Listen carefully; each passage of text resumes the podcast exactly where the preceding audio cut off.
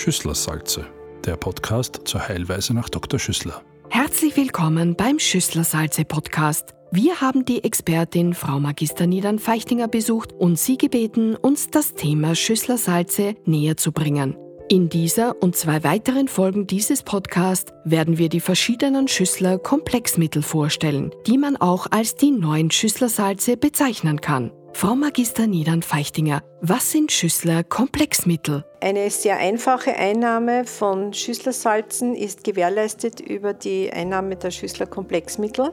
Diese Schüssler Komplexmittel enthalten eine gewichtete Mischung von bestimmten Mineralstoffen.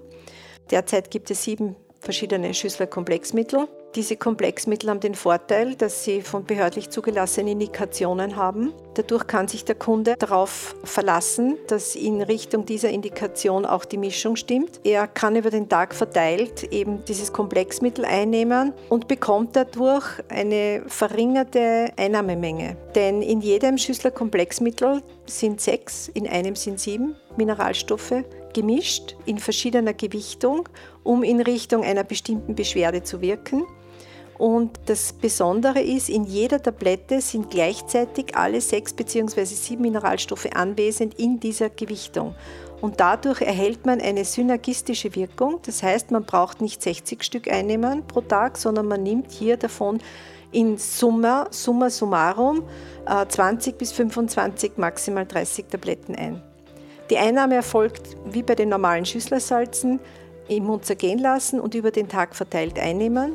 Es gibt hier auch für jedes Mittel eine Gebrauchsinformation, wo die Dosierung genau erklärt wird. Es gibt überall Kinderdosierungen, Erwachsenendosierungen, Dosierungen für den Akutfall oder Dosierungen für längerfristige Anwendung. Das klingt ja äußerst vielversprechend. Welche Komplexmittel gibt es aktuell und für welche Indikationen sind sie zugelassen? Das einzige Zellkomplexmittel, das sieben Schüsslersalze in einer Tablette enthält, ist das Zellallergiekomplex. Es ist zugelassen für folgende Indikationen. Zur Linderung von Heuschnupfen und von akuten Allergiesymptomen wie Fließschnupfen, Reizung der Augenbindehaut, Juckreiz, Niesen, Nesselausschlag sowie zur Milderung chronischer Allergiebeschwerden durch eine Herabsetzung der Allergiebereitschaft. Wir haben also hier einen Allergiekomplex vorliegen, der nicht nur bei Heuschnupfen im akuten Geschehen hilft, sondern insgesamt dazu geeignet ist, die Allergiebereitschaft des Menschen herabzusetzen.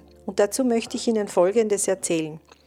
Wir alle kommen auf die Welt mit einem gewissen Schadstoffpegel, der hoffentlich relativ gering ist und das kleine Kindlein beginnt zu leben. Es wird in den Bagge gesetzt, zum Beispiel in der Stadt. Dann steht die Mutter an der Kreuzung dann kommen die Auspuffgase. Haben Sie schon jemals überlegt, dass Ihr Kind in der Höhe der Auspuffgase der Autos sitzt? Auf die Art und Weise wird zumindest im städtischen Bereich Unglaubliches an Schadstoffen bereits eingeatmet.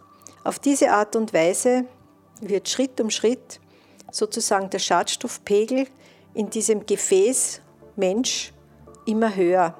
Durch unseren Lebensstil befüllen wir unseren Organismus immer mehr mit Schadstoffen. Und wenn wir dann irgendwann im Frühjahr eine wunderbare Portion von gespritzten Erdbeeren zu uns nehmen, kann dieser Schadstoff, der in den Erdbeeren drinnen ist, dazu führen, dass sozusagen sprichwörtlich gesehen das Heferl übergeht. Das heißt, jetzt ist es zu viel. Der Körper signalisiert, ich kann nicht mehr und er macht eine Panikreaktion. Die Panikreaktion ist die plötzlich auftretende Allergie. Es gibt genug Menschen, die mit 30, 40 oder 50 Jahren in die Apotheke kommen und sagen, ich verstehe das nicht, ich habe früher auch Erdbeeren gegessen und ich habe nie eine Allergie gehabt. Oder es gibt Menschen, die sagen, ich bin früher immer durch die blühenden Wiesen gelaufen und mir hat das nichts gemacht, aber auf einmal ist die Allergie da. Und das ist das Zeichen, dass der Mensch mit Schadstoffen überbelastet ist und es jetzt einfach zu viel ist. Und um hier in den Abbau der Allergie zu kommen, muss man Maßnahmen setzen, die es ermöglichen, Schadstoffe abzubauen. Das ist eine ganz wunderbare Zeit, im Frühjahr eine Entschlackungskur zu machen. Oder auch bei der Ernährung aufzupassen. Oder eben auch zu schauen, dass man Obst mit wenig Spritzmitteln zu sich nimmt. Dass man das Obst gut wäscht, ist ein Thema. Aber natürlich geht davon jetzt nicht die Allergie weg, sondern man verhindert, dass man noch zusätzlich Schadstoffe immer wieder zu sich nimmt. Bei Pollenallergie handelt es sich um eine Allergie gegenüber diesen pflanzlichen Eiweißsubstanzen, die man einfach nicht verstoffwechseln, mit denen man nicht umgehen kann. Aber dahinterliegend ist immer diese überaus große Schadstoffbelastung, die den gesamten Stoffwechsel im Menschen blockiert. Darum kann er dann nicht reagieren, wie er reagieren sollte. Denn Menschen, die nicht allergisch sind, denen macht es gar nichts, wenn sie ein paar Pollen einatmen. Und die gehen auch durch die blühende Wiese und die können mit diesen fremdartigen Eiweißbestandteilen auch umgehen. Da kann der Stoffwechsel das Ganze regulieren. Und wenn diese Regulation nicht mehr stattfinden kann, dann kommt es zu dieser Panikreaktion. Also das Verständnis, warum eine Allergie ausbricht, hat eigentlich gar nichts mit Schüssler primär zu tun, sondern ist eine wichtige Maßnahme, dass man auch lernt, dass der Lebensstil wichtig ist. Wenn man, gerade wenn man allergisch ist. Und dass es nicht nur darum geht, die allergischen Symptome zu unterdrücken.